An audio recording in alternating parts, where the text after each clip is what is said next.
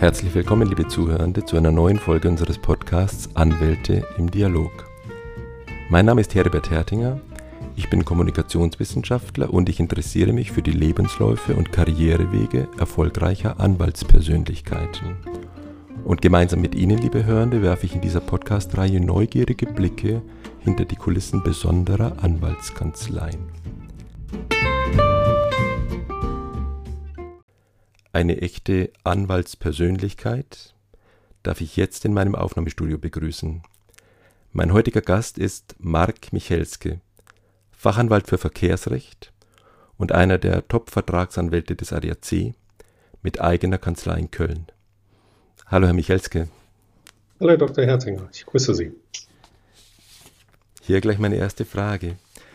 Wie lange sind Sie eigentlich schon Anwalt und wie lange gibt es Ihre Kanzlei schon? Ja, also zugelassen wurde ich 2014 und die Kanzlei, ähm, die mein Vater gegründet hat oder von seinem Vorgänger fortgeführt hat, also er hat die vor 40 äh, Jahren übernommen, 83 äh, und bei ihm arbeite ich ähm, im Endeffekt direkt nach dem Abitur bin ich bei ihm eingestiegen. Ich habe dann erstmal mit Hilfsarbeiten und wie das so als Student ist, angefangen. Und das war 2004, also auch schon bald dann 20 Jahre. Ihr Vater Egon Michelske, habe ich gelesen, war einer der bundesweit ersten Fachanwälte für Verkehrsrecht. Ist das richtig? Genau, also der, der Fachanwalt für Verkehrsrecht wurde, ich meine, 2005 ähm, eingeführt, dass die Anwaltschaft den machen konnte. Äh, vorher gab es schon ein paar andere Vertrags, äh, Fachanwaltstitel wie, ich meine, Strafrecht und Familienrecht. Und er hat sich dann äh, zu dem Zeitpunkt nochmal dran gesetzt ans Lernen und Klausuren schreiben und gesagt, das möchte er jetzt machen, weil auch die Kanzlei, die er damals ähm, übernommen hatte, war auch schon auf Verkehrsrecht spezialisiert und das hat er im Endeffekt auch immer als einen der Schwerpunkte mitgehabt und äh, war dann im ersten Fachanwaltslehrgang, der hier im Kölner Raum gemacht wurde und einer der unter den ersten fünf Fachanwaltslehrgängen deutschlandweit hat er dann den Fachanwaltstitel erworben. Ah ja. Was hat Sie selbst dazu motiviert, sich für ein Jurastudium zu entscheiden und für eine Karriere im Rechtsbereich? Ich meine, man weiß, das ist ein hartes Brot, sehr schwieriges Studium. Der Einsatz wird traditionell mit schlechten Noten belohnt. und das die Tatsache, dass Ihr Vater den Beruf hatte, erklärt die Entscheidung ja noch nicht ganz. Ne? Gibt es da vielleicht so etwas wie eine familiäre Vorbelastung, ein Anwaltsgehen? Ist es die Freude am, ja, am Umgang mit Menschen, am Helfen, ein Sinn für Gerechtigkeit, die Freude am analytischen Denken oder auch eine unternehmerische Ader? Was stand da bei Ihnen im Vordergrund, als Sie als junger Mensch diese Entscheidung getroffen haben?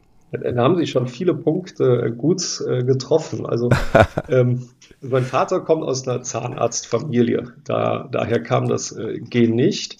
Ähm, der Opa meiner äh, Mutter war aber auch äh, Jurist hier in Köln, auch ähm, an einer Hochschule tätig, ähm, Professor Dr. Malzkorn.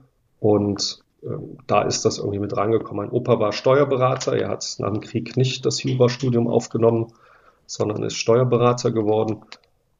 Äh, was aber alle so ein bisschen familiär auszeichnet, ist die Selbstständigkeit, das Unternehmertum. Und so geht's mir eben auch. Ich, ich bin gern mein eigener Chef. Ich kreiere gerne ähm, schaffe meine eigenen äh, Wege hier in der Kommunikation, in der Struktur, äh, natürlich im Austausch mit den Kollegen im, im Haus. Aber das, das war für mich immer äh, beeindruckend. Vom Papa kenne ich es ja von Anfang an. Er hat Wochenends gearbeitet. Äh, und hinzu kommt dann, wie Sie schon richtig äh, vermutet haben, so anderen Menschen helfen. Das ist da definitiv mit äh, verortet. Ähm, da unterstützen Verbraucherrechte einhalten, aber genauso eben ähm, ja den, den Handwerksbetrieben oder Gastrobetrieben erklären, wie, äh, wie funktioniert was. Ne? Also unser Recht ist einfach sehr komplex ähm, und da brauchen Menschen Unterstützung bei und das, das mache ich eben liebend gern. Ähm, ja, Studium war definitiv eine Herausforderung war in manchen Teilen total interessant, in anderen, wie, wie ich denke mal in allen Bereichen das ist, eben auch weniger interessant. Habe da meinen Weg gefunden, bin damit auch äh, sehr glücklich äh, gewesen. Ähm, hatte im Schwerpunkt sogar was völlig anderes studiert, nämlich äh, Völker- und Europarecht, weil ich das ähm, so als von wissenschaftlichem Ansatz her viel interessanter finde. Das gibt es natürlich im, Verkehrsrecht, gibt es diesen wissenschaftlichen Ansatz jetzt wie im Völkerrecht nicht ganz. Also wie, das ist einfach hier ein praktisches Recht, was tagtäglich jeder von uns mindestens einmal mit in Berührung kommt und äh, ganz anders gelebt wird. Und ähm, das eine fand ich eben einfach so für, für die geistige Ausbildung sehr gut und das andere finde ich fürs alltägliche Arbeiten macht es einfach riesen Spaß noch mit dabei. Sie haben bereits angedeutet, dass Sie Mandanten betreuen mit äh, in unterschiedlichen Rechtsgebieten. Jetzt mal, wenn man Ihre Kanzlei als Ganze betrachtet. Aber Sie persönlich haben sich dann doch auch recht stark auf den Bereich Verkehrsrecht spezialisiert. Wie kam es zu dieser Entscheidung? Wie kam es zu dieser fachlichen Ausrichtung bei Ihnen? Ja, ich, ähm, als ich bei meinem Vater hier anfing, was er nie gerne gemacht hat, war im Endeffekt das äh, Zivilverkehrsrecht, also alles, was mit Versicherungsrecht, Unfallregulierung zu tun hat, äh, weil sich da, da auch viel verändert. Er war da eher lieber immer der Verteidiger, also Strafrecht und Ordnungswidrigkeiten. Er hat aber auch schon immer viele Unternehmen äh, beraten. Also er hat da einen ganz großen Freundeskreis, die alle selbstständig waren, Firmen hatten. Und ähm, da war er immer sehr gut vernetzt. So, waren, so hatten wir immer diese beiden ähm, Säulen in der Kanzlei. Einmal das Verkehrsrecht, wo wir eben sehr, sehr viele Einzelmandate haben ähm, und gleichzeitig aber eben auch die Unternehmen, wo wir dann eben ein Dutzend von haben und ähm, die dann eben auch alle eins zu eins betreuen. Und ähm, nachdem er, er ist jetzt 77, dann auch einfach hat er dann auch diesen Stab irgendwann an mich abgegeben. Das heißt, ich habe zuerst das Verkehrsrecht übernommen.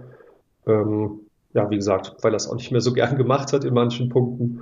Und äh, dann habe ich eben auch äh, mir eigene Mandate erschlossen und mich dort in die Rechtsgebiete eingearbeitet und die dann auch ähm, betreut und so handhaben wir das. Er macht noch so seinen Teil, wie er sich das natürlich auch verdient hat als 77-Jähriger, dass äh, er sich aussucht, was er gerne bearbeitet. Ähm, manche Sachen muss ich ihm auch sagen, bitte mach es nicht mehr. Das, das wollen wir nicht mehr in der Kanzlei haben. Das sind dann eben so gemeinsame Entscheidungen, die dann getroffen werden, wo er aber dann auch gesagt hat, okay, du, du bist der Jüngere, du musst hier die Kanzlei fortführen. Dann äh, beuge ich mich dort auch und dann nehme ich eben keine Familienrechtssachen mehr an, weil er hat das Familienrecht auch sehr gerne gemacht und geliebt, hat ganz, ganz viele Leute geschieden und gemacht. Aber ich habe ich hab ihm gesagt, dass es, es funktioniert einfach nicht mehr in der Fülle an ähm, Themen, die, die da sind. Da kann man sich nicht so breit aufstellen. Wir haben zwei Familienrechtler im Haus, die jetzt inzwischen diese Sachen dann auch übernehmen. Und da bin ich glücklich, das nicht tun zu müssen oder zu wollen. Nicht so viele Leute scheiden zu müssen. Ja. Gibt es denn, also die Kernkompetenz gewissermaßen ist bei Ihnen jetzt speziell auch das Verkehrsrecht. Ja. Ähm, gibt es denn in diesem Bereich spezielle Aspekte, die Sie besonders faszinierend finden? Ich denke da zum Beispiel auch an mögliche aktuelle Entwicklungen, die sich auf Ihre Arbeit auswirken könnten. Gibt es Gesetzesänderungen, aktuelle Änderungen, bahnbrechende Gerichtsentscheidungen oder vielleicht auch technologische Neuerungen, ähm, die hier etwas ändern. Stichwort neue Fahrzeugtypen wie der E-Scooter ja. und so. Was ist denn da allgemein besonders spannend für Sie und was ist vielleicht auch neu? Ja, also wir haben so das Gefühl, dass alle Jahre etwas Neues geschaffen wird, damit wir Verkehrsrechtler auch äh, weiterhin ähm, Verdienstmöglichkeiten haben. Weil würde alles immer gleich bleiben, dann würde irgendwann auch der Beratungsbedarf, denke ich, sinken und der Vertretungsbedarf. Aber gerade so äh, wie mit den E-Scootern, viele fahren immer noch betrunken damit und, ähm, oder unter anderem Einfluss von Drogen, äh, fallen dann natürlich durch so simple Jahren übernommen, äh, 83 und bei ihm arbeite ich ähm, im Endeffekt direkt nach dem Abitur bin ich bei ihm eingestiegen ich habe dann erstmal mit Hilfsarbeiten und wie das so als Student ist, angefangen. Und das war 2004, also auch schon bald dann 20 Jahre. Ihr Vater Egon Michelske, habe ich gelesen, war einer der bundesweit ersten Fachanwälte für Verkehrsrecht. Ist das richtig? Genau, also der, der Fachanwalt für Verkehrsrecht wurde, ich meine, 2005 ähm, eingeführt, dass die Anwaltschaft den machen konnte. Äh, vorher gab es schon ein paar andere Vertrags, äh, Fachanwaltstitel wie, ich meine, Strafrecht und Familienrecht. Und er hat sich dann äh, zu dem Zeitpunkt nochmal dran gesetzt ans Lernen und Klausuren schreiben und gesagt, das möchte er jetzt machen, weil auch die Kanzlei, die er damals ähm, übernommen hatte, war auch schon auf Verkehrsrecht spezialisiert und das hat er im Endeffekt auch immer als einen der Schwerpunkte mitgehabt und äh, war dann im ersten Fachanwaltslehrgang, der hier im Kölner Raum gemacht wurde und einer der unter den ersten fünf Fachanwaltslehrgängen deutschlandweit hat er dann den Fachanwaltstitel erworben. Ah ja. Was hat Sie selbst dazu motiviert, sich für ein Jurastudium zu entscheiden und für eine Karriere im Rechtsbereich? Ich meine, man weiß, das ist ein hartes Brot, sehr schwieriges Studium. Der Einsatz wird traditionell mit schlechten Noten belohnt. und das die Tatsache, dass Ihr Vater den Beruf hatte, erklärt die Entscheidung ja noch nicht ganz. Ne? Gibt es da vielleicht so etwas wie eine familiäre Vorbelastung, ein Anwaltsgehen? Ist es die Freude am, ja, am Umgang mit Menschen, am Helfen, ein Sinn für Gerechtigkeit, die Freude am analytischen Denken oder auch eine unternehmerische Ader? Was stand da bei Ihnen im Vordergrund, als Sie als junger Mensch diese Entscheidung getroffen haben? Da haben Sie schon viele Punkte gut äh, getroffen. Also ähm, mein Vater kommt aus einer Zahnarztfamilie. Da, daher kam das äh, Gen nicht. Ähm, der Opa meiner äh, Mutter war aber auch äh, Jurist hier in Köln, auch ähm, an einer Hochschule tätig, ähm, Professor Dr. Malzkorn.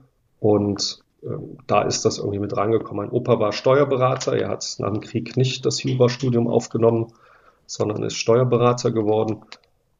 Äh, was aber alle so ein bisschen familiär auszeichnet, ist die Selbstständigkeit, das Unternehmertum. Und so geht's mir eben auch. Ich, ich bin gern mein eigener Chef. Ich kreiere gerne ähm, schaffe meine eigenen äh, Wege hier in der Kommunikation, in der Struktur, äh, natürlich im Austausch mit den Kollegen im, im Haus.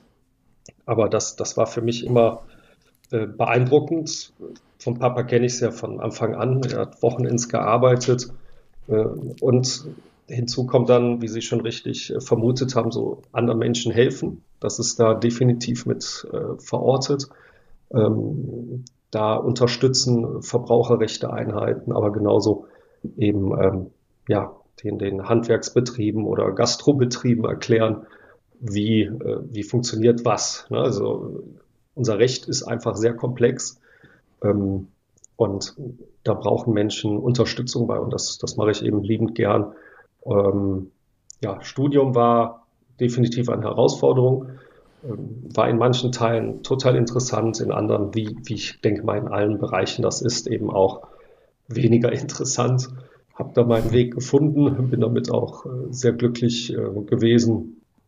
Ähm, hatte im Schwerpunkt sogar was völlig anderes studiert, nämlich äh, Völker- und Europarecht, weil ich das ähm, so als von wissenschaftlichem Ansatz her viel interessanter finde. Das gibt es natürlich im, Verkehrsrecht, gibt es diesen wissenschaftlichen Ansatz jetzt wie im Völkerrecht nicht ganz. Also wie, das ist einfach hier ein praktisches Recht, was tagtäglich jeder von uns mindestens einmal mit in Berührung kommt und äh, ganz anders gelebt wird. Und ähm, das eine fand ich eben einfach so für, für die geistige Ausbildung sehr gut und das andere finde ich fürs alltägliche Arbeiten macht es einfach riesen Spaß noch mit dabei.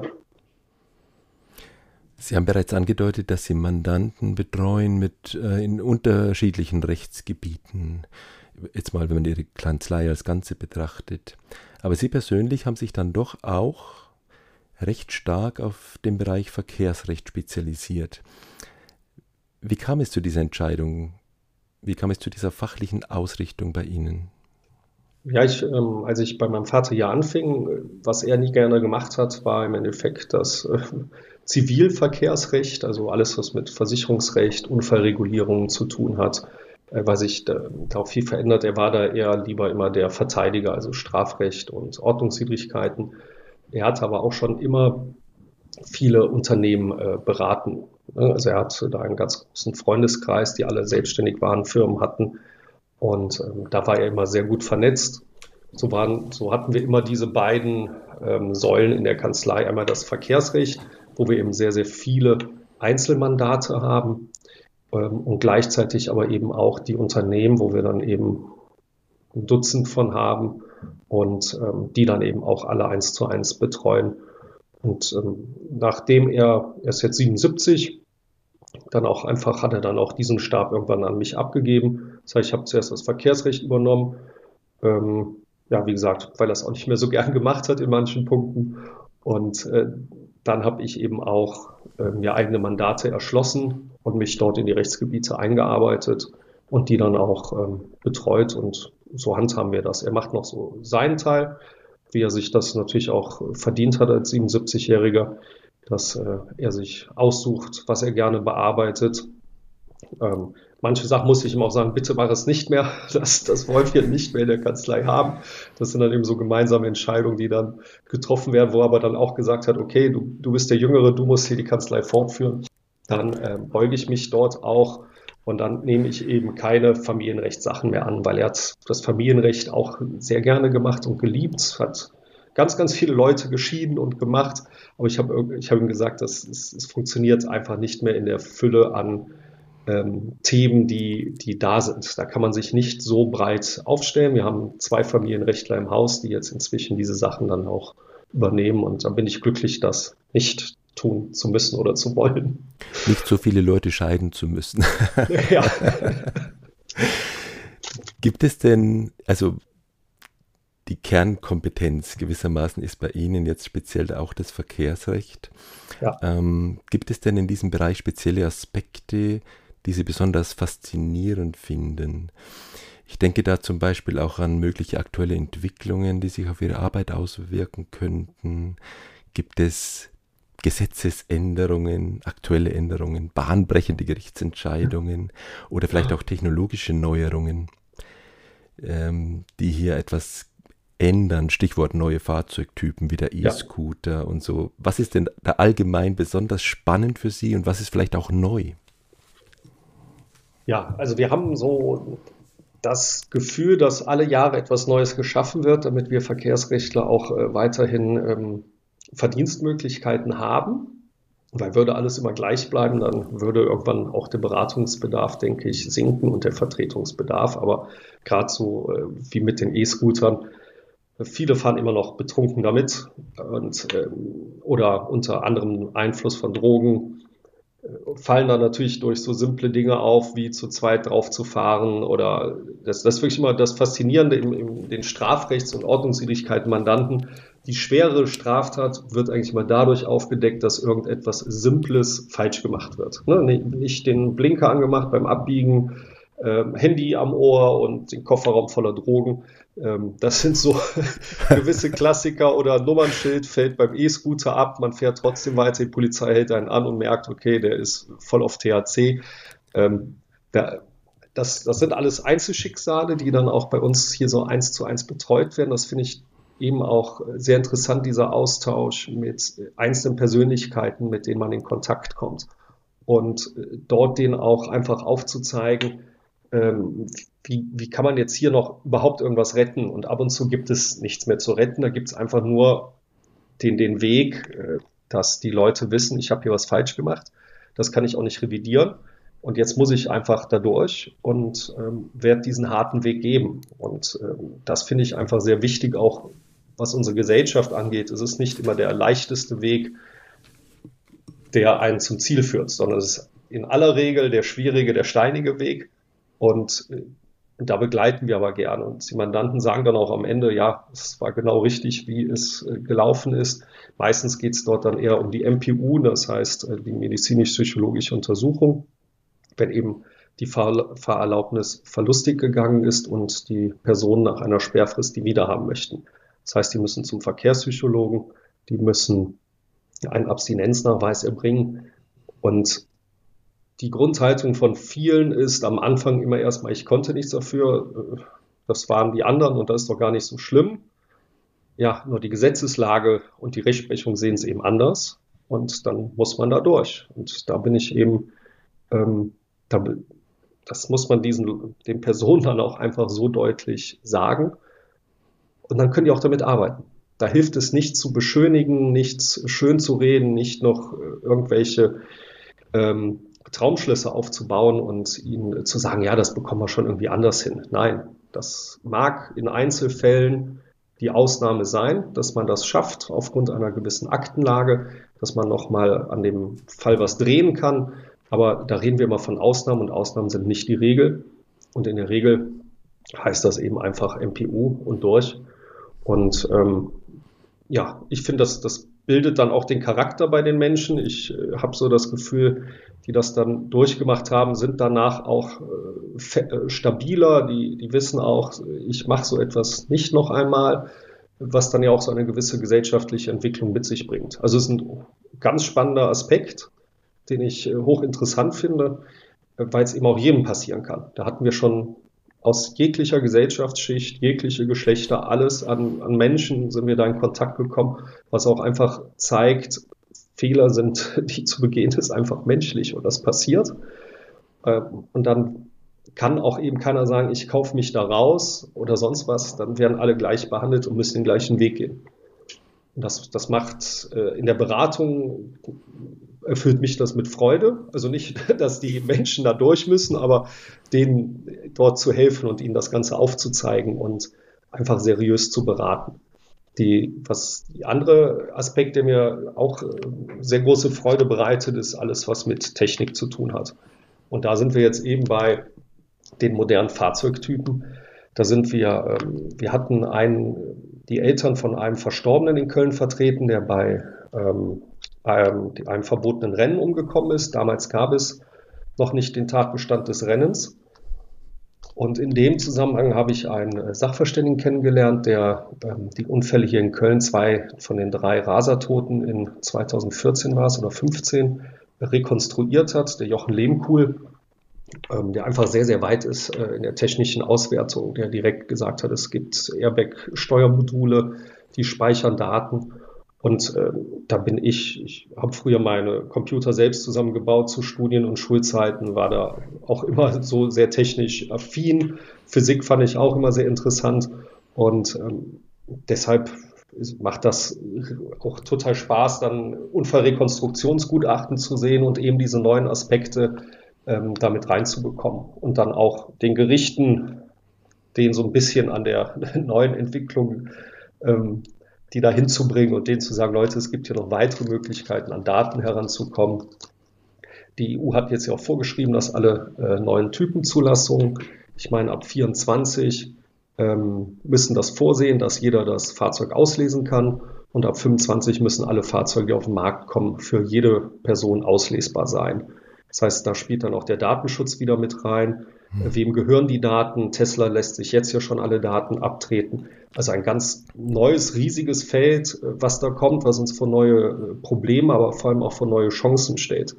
Ähm, da wissen wir auch noch nicht, was kommt. Wird demnächst die Vollkaskoversicherung und die Haftpflichtversicherung, wenn die sagen, geben Sie uns mal bitte Ihre Daten aus dem Fahrzeug, äh, dann können wir Ihren Versicherungsvertrag neu äh, berechnen und einfach mal schauen, wie schnell Sie fahren, wie viele äh, Katscher Sie haben, wo Sie mal gegenfahren um hier eine Risikoanalyse zu machen. Ist das äh, zulässig? Ja, wenn ich Daten freiwillig rausgebe, ist alles zulässig. Wenn ich es nicht mache und bekomme den normalen Tarif, wird es sicherlich auch in Ordnung sein. Aber bei solchen Themen fängt es eben schon an, äh, was da auf uns zukommt. Also zum einen ist, bin ich immer gegen eine Überreglementierung, weil ich schon denke, der Hauptteil unserer Bürger und Bürgerinnen ist mündig die brauchen nicht noch weitere Bevormundung, die schaffen das auch so, wenn man ihnen das Handwerkszeug an die Hand gibt. Und bei denen es nicht funktioniert, weiß ich nicht, ob eine Reglementierung daran am Ende was geändert hätte. Das ist äh, wie beim Tempolimit. Ich denke mir mal, und ich, wir kennen Raser, wir haben sie oft genug vertreten, denen ist ein Tempolimit am Ende des Tages egal. Also Unfälle werden nicht dadurch vermieden, dass irgendwo ein Tempolimit ist, weil der Grund, dass die so schnell fahren, ist nicht, weil sie so schnell fahren dürfen, sondern weil sie es wollen. Und der Wille ist dort immer das, wovon alles ausgeht, von dem alles ausgeht. Und wenn jemand das will, dann macht er das, auch wenn dort 50 steht. Und das haben wir leider oft genug gesehen. Und ähm, da kann man eher nur präventiv arbeiten. Aber deshalb, da ist das Verkehrsrecht eben so umfänglich und ja. wie Sie schon merken, an meinem Redeschwall total interessant und äh, nimmt mich sehr mit. Ja, das habe ich verstanden. Äh, vermeintlich rein verkehrsrechtliche Fragen berühren dann den Datenschutz, berühren vielleicht auch die, Spra die strafrechtliche Dimension. Ne? Und habe ich das richtig verstanden? Das Fahren mit einem E-Scooter in alkoholisiertem Zustand kann zum Entzug der Fahrerlaubnis führen. Genau, weil ein E-Scooter gilt als Kraft Kraftfahrzeug, weil es eben nicht wie ein Fahrrad durch die Beine betrieben wird, sondern durch einen Motor. Und, ähm, und weil der Gesetzgeber auch gesagt hat, es ist ein Kraftfahrzeug, man hätte es auch anders regeln können. Und ähm, im Gesetz steht eben drin, wer ein Kraftfahrzeug unter Alkoholeinfluss führt, macht sich strafbar. Und dazu zählt dann jedes Kraftfahrzeug, also auch ein E-Scooter. Und wenn ich auf einem E-Scooter über 1,6 Promille habe, gilt in dem Fall auch beim Fahrrad, muss ich in eine MPU. Aber wenn ich auf dem Fahrrad 1,1 habe, dann ist das keine Straftat, sondern nur eine Ordnungswidrigkeit. Wenn ich aber auf dem E-Scooter 1,1 Promille habe, ist es eine Straftat. Und äh, da findet eben eine maßgebliche Unterscheidung statt, weil der Hauptteil, gerade Köln als Studentenstadt, viele, äh, am 11.11. .11. haben wir es gesehen, da stehen eben E-Scooter rum und die denken sich, ja, denn, äh, die Bahnen fahren nicht, da ist schon die KVB, hat ausgesetzt, äh, Taxi kriege ich nicht, bevor ich jetzt hier drei Stadtviertel zu Fuß laufe, nehme ich mal so einen E-Scooter, ohne drüber über die Konsequenzen nachzudenken, weil also das Amtsgericht Dortmund hat es mal ganz nett gesagt. Die haben gesagt, als ähm, die Paragraphen zum äh, alkoholisierten Fahren geschaffen wurden, mit allen Nebenparagraphen, die dazugehören, hat keiner darüber nachgedacht, dass ein dass irgendwann ein Kinderspielzeug geben wird, wie ein E-Scooter, der dann wie ein Kraftfahrzeug bewertet werden soll. Das Amtsgericht Dortmund stand damit aber leider bundesweit alleine. Also auch in Köln, wo wir sonst wirklich viel mit unseren Richterinnen und Richtern hier erreichen können, weil die wirklich sich jeden Fall einzeln anschauen und nicht pauschal äh, sagen, das ist so vorgesehen und alles pauschaliert abbügeln, sagen die hier, die gibt's jetzt schon so lange, das müssten langsam auch die Studenten in Köln verstanden haben. Ne? Wir können hier keine Ausnahme machen. Das müsste doch dann eigentlich auch für E-Bikes gelten. Genau, sobald, sobald ähm, dort äh, sie nicht mit Körper, äh, also nicht unterstützend, wie das Pedelec, das gilt nicht als Kraftfahrzeug, das gilt als Fahrrad, aber ein E-Bike gilt okay. als Kraftfahrzeug. Dann können Aha. Sie nur hoffen, dass die Polizeibeamten, die Sie anhalten, nicht darauf achten, habe ich ein Pedelec oder ein E-Bike. Ich kann mir vorstellen, dass das den meisten gar nicht bewusst ist. Ja, ja, das ist auch so. Wir, wir versuchen schon ähm, mit Online-Artikeln darauf aufmerksam zu machen. Der ADAC hat dazu auch einiges gemacht. Ähm, es kommt aber, viele lesen es und vergessen es danach. Das ist so. Und erst im Nachhinein da kommt dann, ah ja, oh, das stimmt, das habe ich schon mal gehört. Aber ja. ich hoffe, dass sich das noch so ein bisschen, es ist eben eine ganz äh, blöde Unterscheidung, die es, da gibt mit Pedelec, E-Bike, E-Scooter, ähm, normales Fahrrad und äh, Pkw. Und da kann sich eben, der Hauptteil sieht einfach zwei, zwei Räder und denkt, das wird alles gleich behandelt. Ja. Es ist halt ein bisschen kontraintuitiv, vielleicht auch nicht in, im Detail dann nicht logisch, aber Unwissenheit schützt vor Strafe nicht, wie man so schön sagt. Genau, das. Ja. dann noch eine Frage, die unsere Hörer auch interessieren dürfte. In welchen Verkehrsschadensfällen ist es denn überhaupt sinnvoll, sich an einen Anwalt zu wenden? Kann man da was Allgemeines raten? Also wenn ich jetzt mal von wir spreche, ähm, als Normalbürger macht man im Straßenverkehr bestimmt nicht alles richtig. Und wenn es dann mal zu einem Unfall kommt oder zu einem Schaden kommt, dann weiß man vielleicht auch gar nicht richtig einzuschätzen, ist es jetzt sinnvoll, anwaltlichen Rat zu suchen, haben Sie da vielleicht so einen allgemeinen Tipp oder irgendeine eine, eine Leitlinie für unsere Köpfe? Es ist immer sinnvoll. Also das ist, ist, die immer sinnvoll. Ist, ist immer sinnvoll, selbst wenn der Anwalt sagt, es war nicht sinnvoll, aber allein diesen Rat einzuholen, ist sinnvoll, weil am Ende die Scherben aufzusammeln ist viel komplizierter, viel aufwendiger und im Verhältnis viel teurer, als von Anfang an den anwaltlichen Rat zu holen. Man muss sich das inzwischen, oder was heißt inzwischen, einfach so vorstellen, an einem Verkehrsunfall möchten alle, die daran beteiligt sind, verdienen. Äh, der Hauptteil der Anwälte, gerade von denen, die ich eher als seriös einstufen würde, um dort mal so eine, eine kleine Unterscheidung vorzunehmen, die es auch in der Anwaltschaft gibt, die wollen natürlich dran verdienen, weil wir müssen Miete, Personal, alles bezahlen. Das ist selbstverständlich, aber ähm, in erster Linie geht es auch darum, die Mandanten so zu beraten, dass sie zufrieden sind und nicht, dass sie am Ende mehr bekommen, als ihnen eigentlich zusteht. Und es gibt Kolleginnen und Kollegen leider, die so ein bisschen das Ganze suggerieren, dass das möglich wäre. Das führt aber eher dazu, dass die Gerichte Urteile raushauen am Ende des Tages, die uns bei der ganz normalen Unfallregulierung das Genick dann brechen, weil manches einfach übertreiben. Wir haben einen hohen Anteil an Versicherungsbetrug, den gibt es. Es gibt Versicherer, die haben ihre Spezialabteilung inzwischen, um Versicherungsbetrug aufzuklären. Das heißt, damit kommt keiner weit. Und ähm, dennoch unterstellen Versicherer ganz schnell, dass es da irgendwelche Ungereimtheiten gibt. Und bereits um das im Keim zu ersticken, ist der erste Rat beim vernünftigen Anwalt, einer vernünftigen Kollegin, sehr, sehr wichtig, die eben sagt, das ist ein guter Sachverständiger. Der ist seriös, der hat einen guten Ruf bei den Versicherern. Ähm, das ist eine vernünftige Werkstatt. Die hat einen guten Ruf. Da wird es keine Probleme geben. Weil es bringt den Leuten nichts, wenn, wenn irgendjemand ihnen erzählt, sie könnten 400 Euro mehr bekommen Nachher streicht euch die Versicherung 600 Euro weg und um die 200 Euro, die mir eigentlich wirklich noch zugestanden hätten zu bekommen, muss ich einen Kostenaufwand betreiben, der das Dreifache vom Amtsgericht beträgt, mit allem drum und dran. Das heißt, das macht keinen Sinn mehr und wir, wir beraten eben genau dahingehend, was steht den Leuten wirklich zu. Und ähm, es gibt Sachverständige, die arbeiten top. Die nehmen jeden reparierten Vorschaden auf, die dokumentieren alles. Es gibt andere, die übersehen einen Kratzer, der schon da war. Ob absichtlich oder, oder unabsichtlich, will ich jetzt hier keinem unterstellen, aber das führt immer zu Problemen. Und da eben der, der Abschlepper möchte dran verdienen, der das Auto abschleppt, der Sachverständige möchte verdienen, die Werkstatt möchte verdienen und die Versicherung möchte sparen. Das heißt, das kann nicht zusammenpassen. Und die Leute, die möchten, der 90 Prozent oder 99 Prozent der Menschen möchten eigentlich nur das Fahrzeug so haben, wie es vorher war. Und dabei müssen wir ihnen helfen und den richtigen Weg dafür aufzuzeigen. Da sollte man definitiv einen anwaltlichen Rat einholen. Jetzt gibt es Versicherer, also Rechtsschutzversicherer, die sagen, ja, holen sich einen Rat ein, ist bei uns versichert.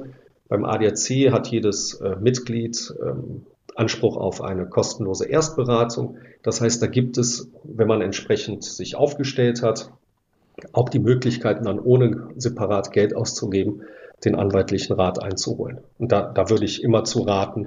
Ich mache das selbst, wenn es um andere Fachgebiete geht, ob im Baurecht, wenn wir irgendwas verändern wollen an einem Grundstück, hole ich mir immer den Rat ein, selbst wenn der mir am Ende sagt, nö, könnt ihr einfach so machen, aber dann weiß ich's. Und das finde ich ist einfach auch eine gute Sicherheit, das zu haben. Ich verstehe. Klare Antwort. Beraten Sie eigentlich deutschlandweit? Und äh, wie kommunizieren Sie mit Anfragenden oder Mandanten? Also ich weiß nicht, ob man sich das so vorstellen muss, dass Sie, dass Sie am liebsten die persönliche Begegnung in der Kanzlei haben oder läuft da viel über Telekommunikation, vielleicht sogar über Videokonferenzen? Hat sich da vielleicht auch in der Corona-Zeit was geändert? Genau, also ähm, wir beraten deutschlandweit, äh, wobei natürlich es gibt immer Besonderheiten bei äh, Gerichten. Also ich kenne nicht alle Rechtsprechungen von jedem Amtsgericht. Ich weiß auch nicht, wie jedes einzelne Amtsgericht jetzt in, ähm, wenn wir jetzt mal von der Verteidigung in Strafsachen oder in Ordnungswidrigkeitenrecht ausgehen, äh, wie da die Geflogenheiten sind, ob das überhaupt Aussicht auf Erfolg hat. Ich bin aber allein mit den anderen äh, Vertragsanwältinnen und Anwälten des ADAC aus Deutschland vernetzt. Das sind 560 Stück. Das heißt, da kann, haben wir immer irgendwo jemanden, der sich auskennt und dann kann man auch so nachfragen. Oder ich empfehle die Mandanten direkt dorthin, ähm, damit die einfach wissen, bei uns vor Ort läuft das so. Bei Unfällen, bei versicherungsrechtlichen Fragen, äh, da, da, müssen wir auch immer vorher die Rechtsprechung prüfen. Wie ist die an welchem Gerichtsort? Welchen wählen wir dadurch am besten? Äh, wir hören uns bei den Kollegen und Kolleginnen vor Ort um, wie das Ganze ähm, am besten, also ob es Sinn macht, diese Versicherung an Ort X zu verklagen oder eher nicht.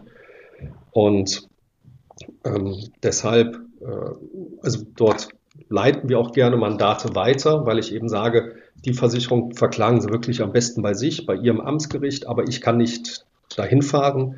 Nehmen Sie sich vor Ort hier meinen ADAC-Kollegen oder meine Kollegin, die wird sich dem Fall annehmen, die sind genauso gut und die bekommen das auch gut hin.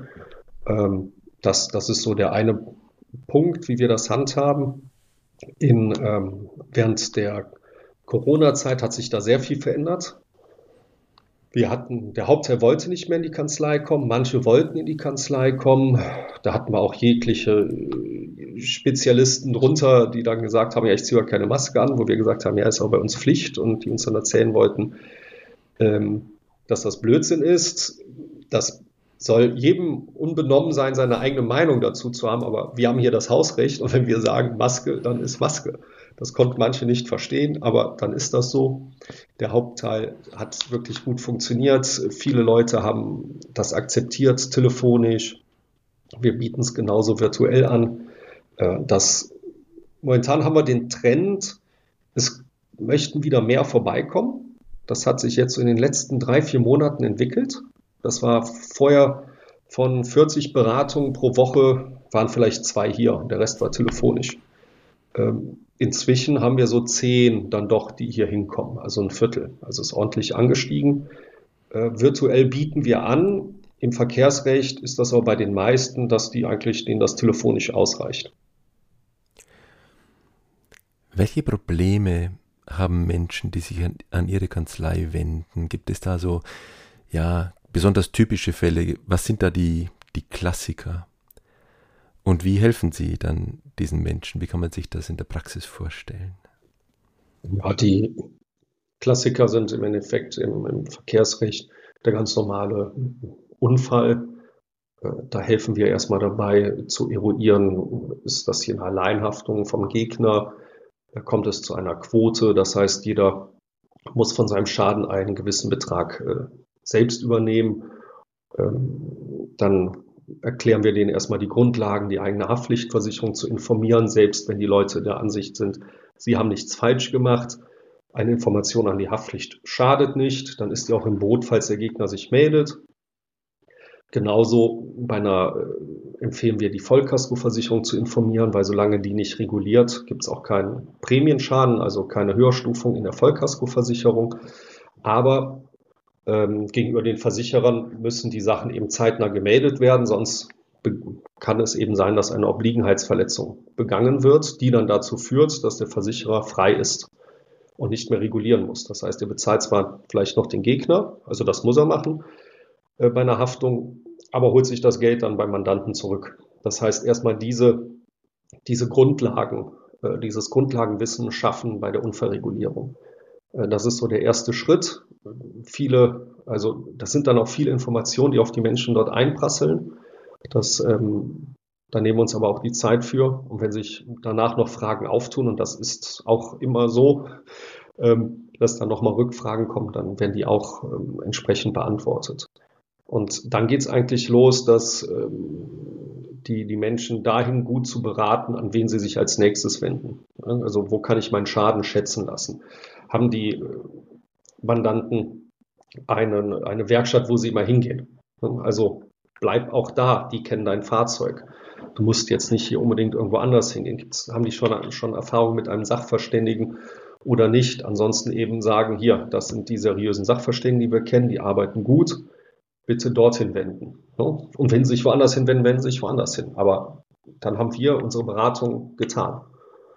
Und äh, gerade bei Personenschäden geht es eben auch darum, dass die Leute dranbleiben an, ihrer, ähm, an ihrem Heilungsverlauf. dass eben, wenn der Arzt sagt, ja, kommen Sie in einem halben Jahr wieder, das ist äh, schwierig.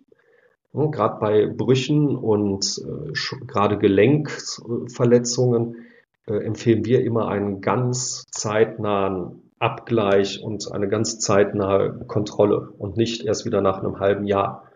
Das heißt, auch dort haben wir Kontakt uns zu Ärzten aufgebaut, wo wir dann unsere Mandantschaft hinsenden können, dass einfach klar ist, ähm, wenn, wenn die Schulter einfach weiterhin wehtut und die Person ein halbes Jahr wartet, dann weiß ich genau, dann kommt von der Versicherung in dem halben Jahr, kann alles passiert sein, das muss nichts mehr mit dem Unfall zu tun haben. Das heißt, wir haben ein Problem in der Kausalität unter Umständen. Also das wird die, der Gegner in aller Regel anbringen. Das heißt, ich habe schon wieder das Risiko, in einen Gerichtsprozess zu gehen, der einfach lange dauert. Und mit, mit einem Zeitablauf ist den Leuten nie geholfen. Also wir haben durch Covid bedingt, haben wir Gerichtsprozesse gehabt, die vier Jahre gedauert haben in der ersten Instanz. Ja, äh, wenn es um größere Personenschäden geht, die dauern auch ihre zwei, drei Jahre. Das heißt, man sollte immer versuchen, das schon vorher so gut vorbereitet zu haben, dass das Risiko, diese Anstrengungen für die Mandantschaft äh, zu verursachen, möglichst gering bleiben. Ähm, also das ist so in der Unfallschadenregulierung, Personenschadenregulierung die Herangehensweise und die typischen Fälle, die dort auftreten. Im Strafrecht, ja, sind es die, die Alkoholfahrten, würde ich, äh, oder die, die Drogenfahrten bei uns, die Unfallflucht. Äh, sobald es dunkel wird, ähm, geht die wieder los, weil einfach viele Leute es dann nicht sehen, nicht mitbekommen, gerade natürlich bei älteren Fahrzeugen, die ohne Pieper ausgestattet sind. Es gibt ein paar Konstellationen, die dafür prädestiniert sind, im, Parkhaus äh, einparken mit, mit einem spitzen Winkel. Das kann immer zu Streifschäden führen, die die nicht wahrnehmbar sind erstmal, weil das, das hören sie nicht, das sehen sie nicht, das spüren sie nicht, weil es einfach so ein, so ein ganz leichtes Streifen ist. Da gibt's schöne Untersuchungen zu. Und da erzählen einem dann auch wirklich alle Mandanten, ich habe das nicht gemerkt und ich kann mir das nicht vorstellen, dass ich das war. Dann sehen wir aber die Schäden und ich weiß doch, das war das Auto. Aber es kann, ist definitiv, glaube ich, den Leuten, dass sie sagen, ich habe es nicht gemerkt. Und da muss dann eben die Staatsanwaltschaft von überzeugt werden, die mitunter dann nicht die Expertise haben. Manche ja, andere nicht. Hängt natürlich auch schon immer davon ab, wie viele Unfallrekonstruktionsgutachten haben die gesehen, wie viele Wahrnehmungsgutachten äh, haben die einfach schon die Erfahrung, das einschätzen zu können. Oder spielen die die Akte einfach nur weiter ins Gericht und sagen, Hauptsache, ich muss mich äh, nicht mehr um eine Entscheidung kümmern, soll das Gericht das machen. Das sind so die anderen ähm, Themen dort. Und dann natürlich im Ordnungswidrigkeitenbereich äh, ganz viel die Geschwindigkeitsüberschreitungen, wo ich auch ja keine Lanze brechen möchte für die, die zu schnell fahren. Das liegt mir fern, aber was bei uns eben auffällt, es sind meistens nicht die Raser, es sind die einfach unaufmerksam. Vor allem im, auf den Autobahnen, wenn, wenn Sie die A3 fahren und dort äh, bis Bayern 40 oder 60 Baustellen haben, wo zwischen 80 und 100 und 120 andauernd gewechselt wird und Sie wollen dort 600 Kilometer fahren, äh, da passiert Ihnen definitiv einmal, dass Sie ein 80er-Schild übersehen haben. Und wenn ihr, Ihr Auto Ihnen nicht sagt, hier ist nur 80, dann fahren Sie eben Ihre 100 und damit sind Sie direkt im Punktebereich, wenn Sie mehr als 20 km/h drüber haben. Und, ähm, und das ist ja, wenn wir mal einfach überlegen, im Verhältnis auf der Autobahn mit 100 zu fahren, ist ja völlig legitim. Ne? Und davon gibt es eben ganz, ganz viele äh, Bußgeldbescheide, ganz, ganz viele Vergehen. Und ähm, das ist so unsere Erfahrung. Wir haben 150 Ordnungswidrigkeitenverfahren hier bei uns in der Kanzlei im Jahr. Und ich würde sagen, davon sind vielleicht zehn Verfahren mit Rasern. Und im Zweifel sind das auch nur drei Mandanten mit den zehn Verfahren. Und die anderen sind alles Einzelpersonen, die einfach unaufmerksam waren. Ja. Da werden Sie vielen aus dem Herzen sprechen mit diesem Plädoyer. Äh, apropos Gerichtsverfahren und Plädoyer, wie viele Fälle oder wie häufig stehen Sie denn vor Gericht, um Ihre Mandanten zu vertreten?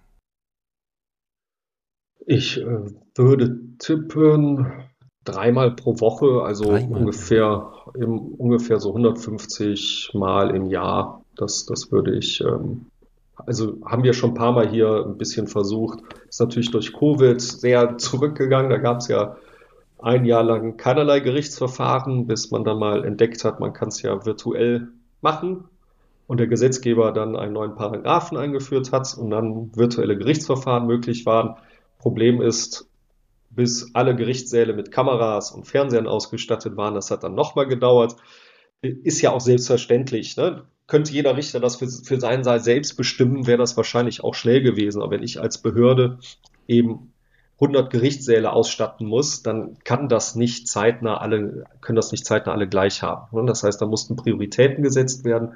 War natürlich für uns Anwälte, die das in ihren Kanzleien natürlich alles direkt umgesetzt haben, ähm, sehr schwierig erstmal hinzunehmen, weil wir, wir wollten ja, dass die Fälle abgehandelt werden. Und wir haben auch nach, so als letztes Jahr so die Pandemie das Ganze zu Ende ging, hatten habe ich stellenweise das Dreifach an Gerichtstermin gehabt, weil aus zwei Jahren die Verfahren offen waren. Und das, das war wirklich, ähm, ja, also da bin ich, war ich wirklich am Ende fertig. Ne? Nach, nach der Zeit, äh, wenn sie wirklich versuchen, jeden Gerichtstermin zu halten, damit einfach die Leute wissen, so ist es jetzt ausgegangen und nicht noch weiter warten müssen.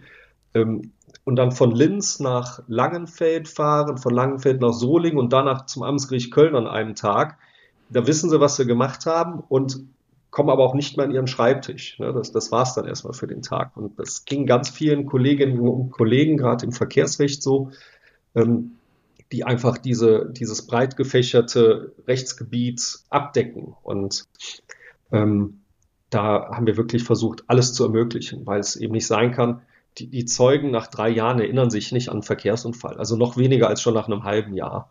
Und deshalb wollten wir, dass die Sachen schnell jetzt abgewickelt werden und haben eben alles, alles hingenommen. Und dann war es ab und zu umso betrüblicher, wenn man dann doch mal gesagt hat, das muss verlegt werden, wenn dann das Gericht das auch noch versucht hat zu blockieren und gesagt hat, ja, aber das muss jetzt hier mal zum Ende kommen. Und, und wir schon gesagt haben, ja, aber nicht als fünfter Termin an einem Tag.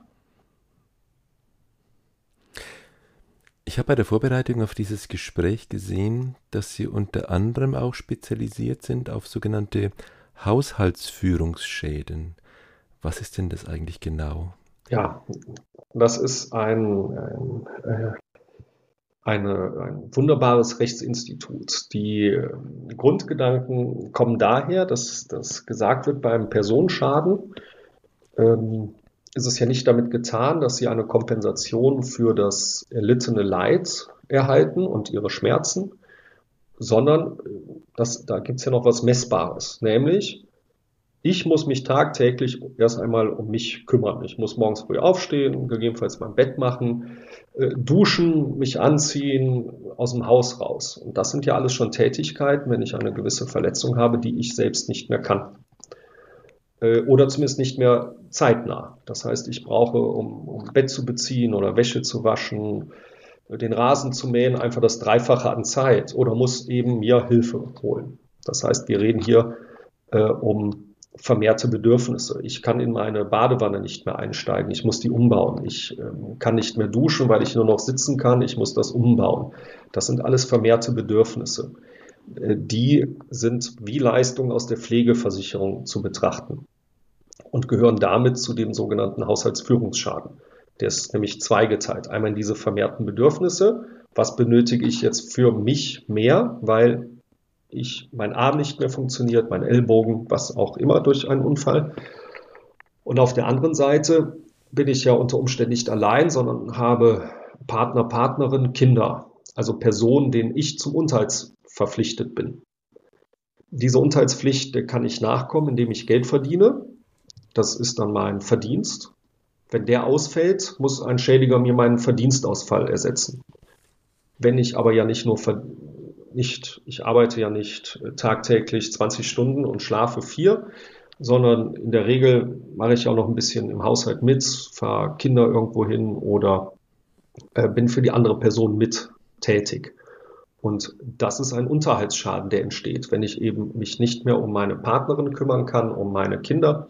Jetzt in meinem Fall wäre das dann so, äh, da muss mir das auch ersetzt werden. Und das ist der Unterhaltsschaden. Das heißt, der Haushaltsführungsschaden setzt sich zusammen aus dem Unterhaltsschaden und den vermehrten Bedürfnissen. Und das hat eine Versicherung zu ersetzen. Das ist sehr schwierig darzulegen, weil sich keiner über die Alltäglichkeiten Gedanken macht. Das heißt, wenn wir dort auch die Mandanten fragen, wir geben den extra Fragebögen an die Hand, dass die genau nochmal Revue passieren lassen, wie war es vor dem Unfall? Wie ist es jetzt? Und daraus muss dann eben überprüft werden, die Einschränkungen, die vorhanden sind, muss dort ersetzt werden. Es gibt Gerichte, auch der Bundesgerichtshof, die sagen, eine Einschränkung bis zu 20 Prozent wird, kann jeder kompensieren. Das heißt, wenn mein Ausfall, ähm, es, es gibt ja die, ähm, die, die, den, ähm, ähm, die Erwerbsminderung und mit der Erwerbsminderung wird das im Endeffekt fast gleichgesetzt. Man sagt dann eine haushaltsspezifische Erwerbsminderung. Und da sagen dann eben auch Ärzte, ob die zu 10 Prozent, 20 oder 50 Prozent besteht. Und ähm, wir haben aber wirklich viele Mandanten, wo wir auch sagen müssen, da ist die Rechtsprechung schon richtig. Wir haben auch andere, wo wir sagen, naja, die haben es nicht geschafft, die 20 Prozent zu kompensieren, weil es immer nochmal persönliche Schicksale sind. Wir haben auch welche, die haben fast 40 Prozent äh, haushaltsspezifische Erwerbsminderung kompensiert, weil es einfach so Kämpfer sind, die sich in ihrem Leben durchbeißen. Aber das kann ich nicht von jedem erwarten. Und überobligatorisch muss ich nicht tätig werden. Aber deshalb gilt da dieser Grundsatz, wenn ich eben eine Einschränkung von bis zu 20 Prozent habe, da gibt es dann keine Entschädigung mehr für, weil die kann ich in der Regel kompensieren, indem ich meinen Haushalt anpasse, indem ich mich anpasse. Irgendwann kann ich eben auch mit links mir die Zähne putzen oder mit einem Arm das Bett beziehen. Das dauert, aber es funktioniert dann. Ja, Sie haben es an meiner Frage schon gesehen. Ich hatte keine Ahnung von dieser Möglichkeit und ich kann mir vorstellen, dass sehr viele sich da etwas durch die Lappen gehen lassen. Und jetzt verstehe ich noch besser, dass Sie vorhin gesagt haben, anwaltlicher Rat ist immer eine gute Entscheidung. Ne? Ähm, klar. Dann ähm, noch eine andere Frage. Sie hatten ja schon darauf hingewiesen, dass viele Mandanten auch auf Sie zukommen, weil Sie ADAC-Vertragsanwalt sind. Welche Rolle spielen denn Empfehlungen für Ihre Kanzlei? Und was kann man als Anwalt, als Kanzlei tun, um eine positive Mund-zu-Mund-Propaganda zusätzlich zu fördern? Reicht es da, kompetent und seriös zu arbeiten? Oder ergreifen Sie dann noch zusätzliche Maßnahmen, Holen Sie sich vielleicht auch noch Unterstützung von außen? Das würde mich interessieren. Genau, die ähm, ist auch eine Sache oder ein Thema, das sich in den letzten Jahren oder Jahrzehnten sehr verändert hat. Äh, wenn ich so mit meinem Vater drüber spreche, früher lief das fast nur über Mund-zu-Mund-Propaganda. Da war einfach klar, äh, da gab es auch noch nicht so viele Anwältinnen und Anwälte und äh, da wurde dann weiterempfohlen. Das hat sehr abgenommen. Einmal auch durch die Fachanwaltstitel, weil viele dann erst einmal denken, ja, ähm, ich muss da zu einem Fachanwalt, das ist sicherlich immer sehr sinnvoll. Ähm, wodurch aber dann auch, wenn ich eine Kanzlei habe, die jetzt eben sagt, wir arbeiten nicht mit Fachanwaltstiteln, die dennoch sicherlich die Dinge, die Voraussetzung dafür hätte, dann eher hinten runterfallen. Das heißt, das haben wir inzwischen eben so als Marketingmaßnahme, die Fachanwaltstitel. Die gibt es aber nicht für alle Rechtsgebiete.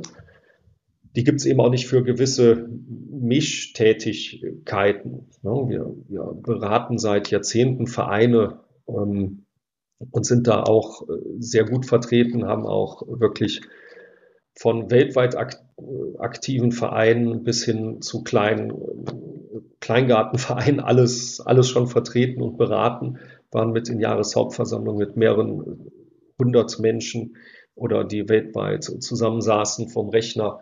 Äh, also das ist auch ein ganz breites Spektrum, da gibt es eben keinen Fachanwaltstitel für. Als Beispiel.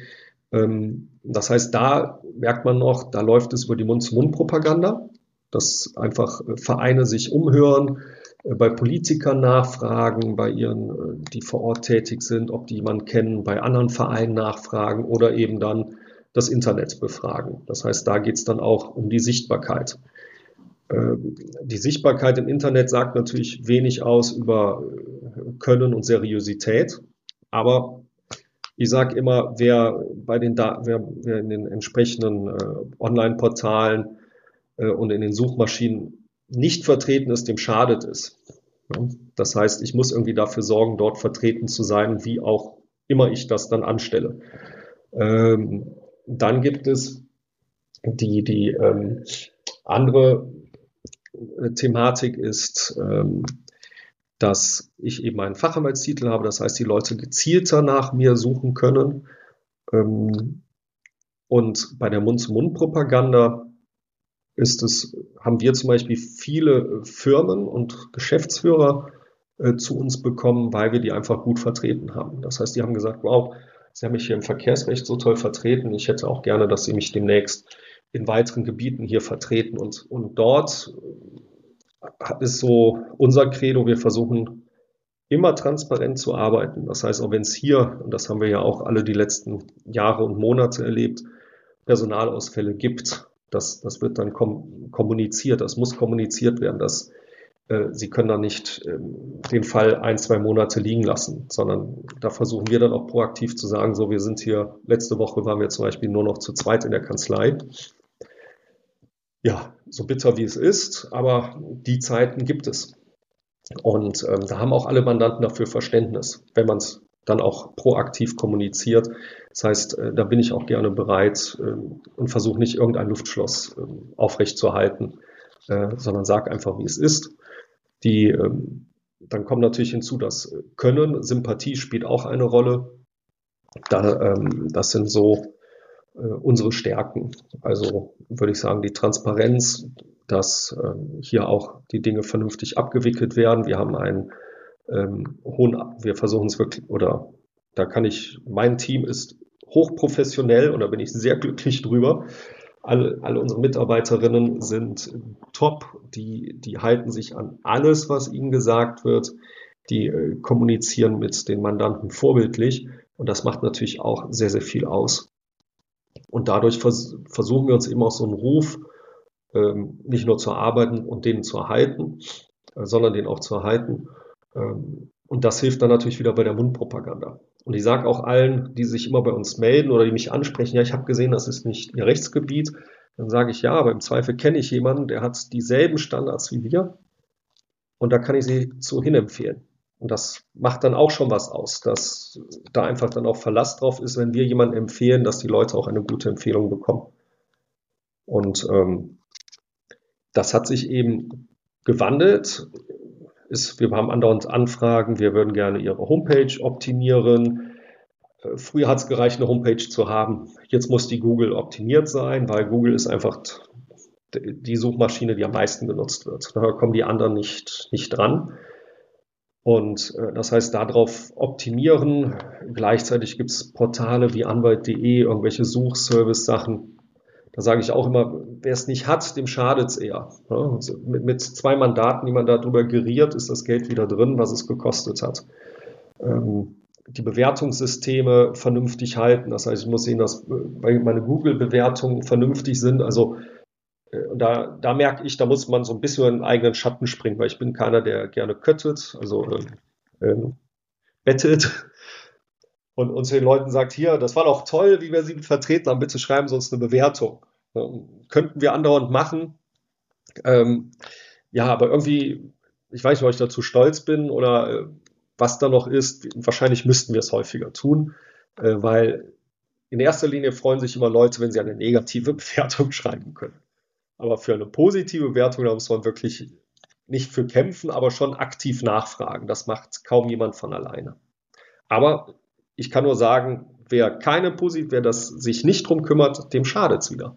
Und wir merken dass die Anwaltschaft veraltet. Wir kriegen keinen Nachwuchs. Die Zahlen gehen wieder zurück.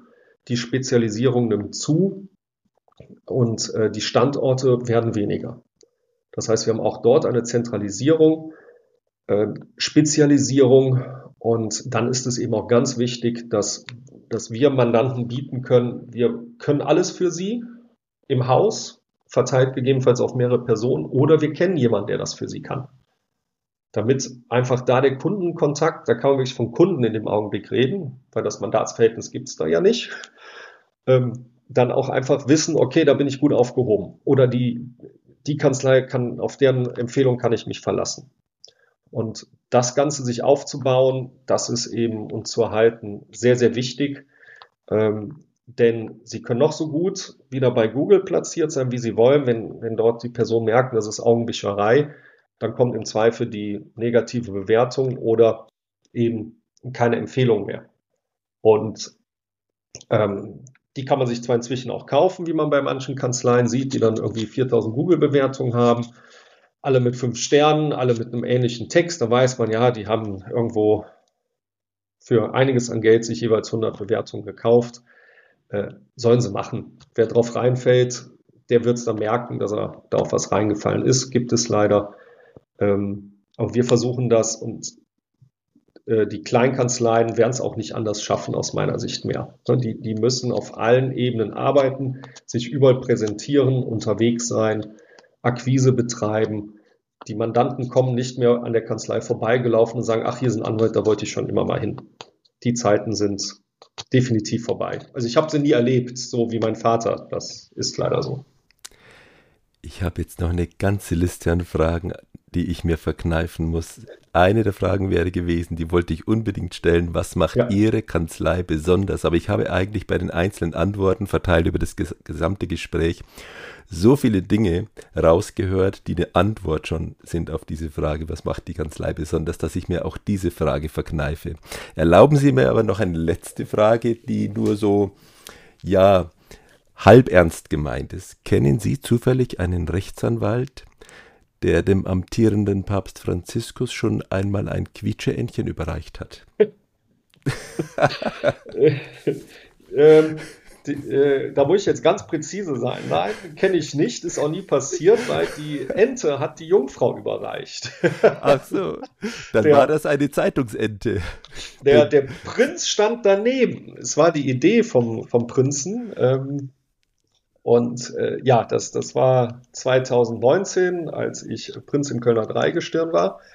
Äh, da hatten wir überlegt, was können wir dem Papst für Geschenke aus Köln mitbringen. Und es ist natürlich, wenn man dort so anreist mit äh, Prinz, also von der Prinzengarde aus Köln, den Gardisten, die sind natürlich uniformiert. Aber wir sind ja alle nur, wie wir in Köln immer sagen, Kamelle-Offiziere. Und die, der treue Husar, die dieses Jahr das Dreigestirn stellen, die hatten eben eine Husarenente. Und da ich dem Husar von klein auf verbunden bin, mein Papa war da schon und mein Opa und mein Bruder ist da und ich bin auch Mitglied, haben wir ihm gesagt, so nehmen wir so eine Husarenente mit und mal gucken, was wir mit der anstellen können, ob wir da überhaupt die Gelegenheit haben, die dem Papst zu geben. Dann ist natürlich die Rolle des Prinzen ist nicht den Spiegel vorhalten, sondern das ist Aufgabe der Jungfrau, die hat ja auch einen Spiegel. Das heißt, der Prinz ist eher für die förmlichen Dinge da zuständig. Und deshalb hatten wir dann auch uns überlegt, meine Jungfrau und ich, dass er diese Ente überreicht und nicht ich. Und ähm, ja, es kam auf jeden Fall gut an. Er hat sich, er hat wirklich gelacht. Ich habe einen Papst lachen sehen, das war schon toll. das wollte ich wissen, ja. Das, das war, das hat auch ein bisschen das Eis gebrochen, weil natürlich ist so ein, ist ja auch ein Staatsoberhaupt und ein Kirchenoberhaupt. Ähm, natürlich ist etwas irritiert, wenn dort ein Mann in Strumpfhosen steht und daneben eine Frau, ein, eine als Jungfrau verkleideter Mann mit Zöpfen. Ähm, ja, das heißt, da musste auch ein bisschen das Eis gebrochen werden. Und das äh, haben wir, glaube ich, ganz gut hinbekommen. Kardinal Wölki, der ja auch dabei war, hat da vielleicht auch ja. ein bisschen was dazu erläutert. Nein, äh, das war, ähm, nein, äh, ähm, äh, das ähm, hat äh, Monsignore, wie hieß er? Robert Kleine war aus Köln mit, aber vor Ort tätig. Herr Genswein war dort und Monsignore, ich glaube, hieß er Kaiser, ich weiß es nicht mehr. Er hat komplett übersetzt und alles übernommen. Ähm, natürlich denke ich mir auch, als Übersetzer gibt es wahrscheinlich einfachere Situationen als diese, das übersetzen zu müssen. Ja, also er hat nie gezögert oder irgendwie beschämt geguckt. Das äh, muss man äh, lassen, aber ich denke, es war auf jeden Fall äh, ein bisschen irritierend für alle anderen als für uns. Ja, Wer darüber mehr wissen möchte, findet Informationen auf ihrer Webseite. Ich habe genau. sie da auch her. Der Zeitungsbericht war offenbar nicht ganz exakt. Darum äh, ja. habe ich da die Frage auch nicht ganz korrekt formuliert. Alles gut, das, das war, war ja von mir auch nur als kleiner, kleiner Gag. Herr Michelske, ich danke Ihnen sehr herzlich für das Gespräch. Ja, vielen, vielen Dank, Herr Dr. Herzinger. Hat mich sehr gefreut, dass ich hier bei sein durfte. Als Sie am Anfang von Anwaltspersönlichkeiten gesprochen haben, wurde ich schon rot und dachte, ja, ui, Das ist aber äh, schon, ja, vielen Dank für dieses große Kompliment. Ernst gemeint, absolut. Und auch Ihnen, liebe Zuhörer, vielen Dank für Ihr Interesse.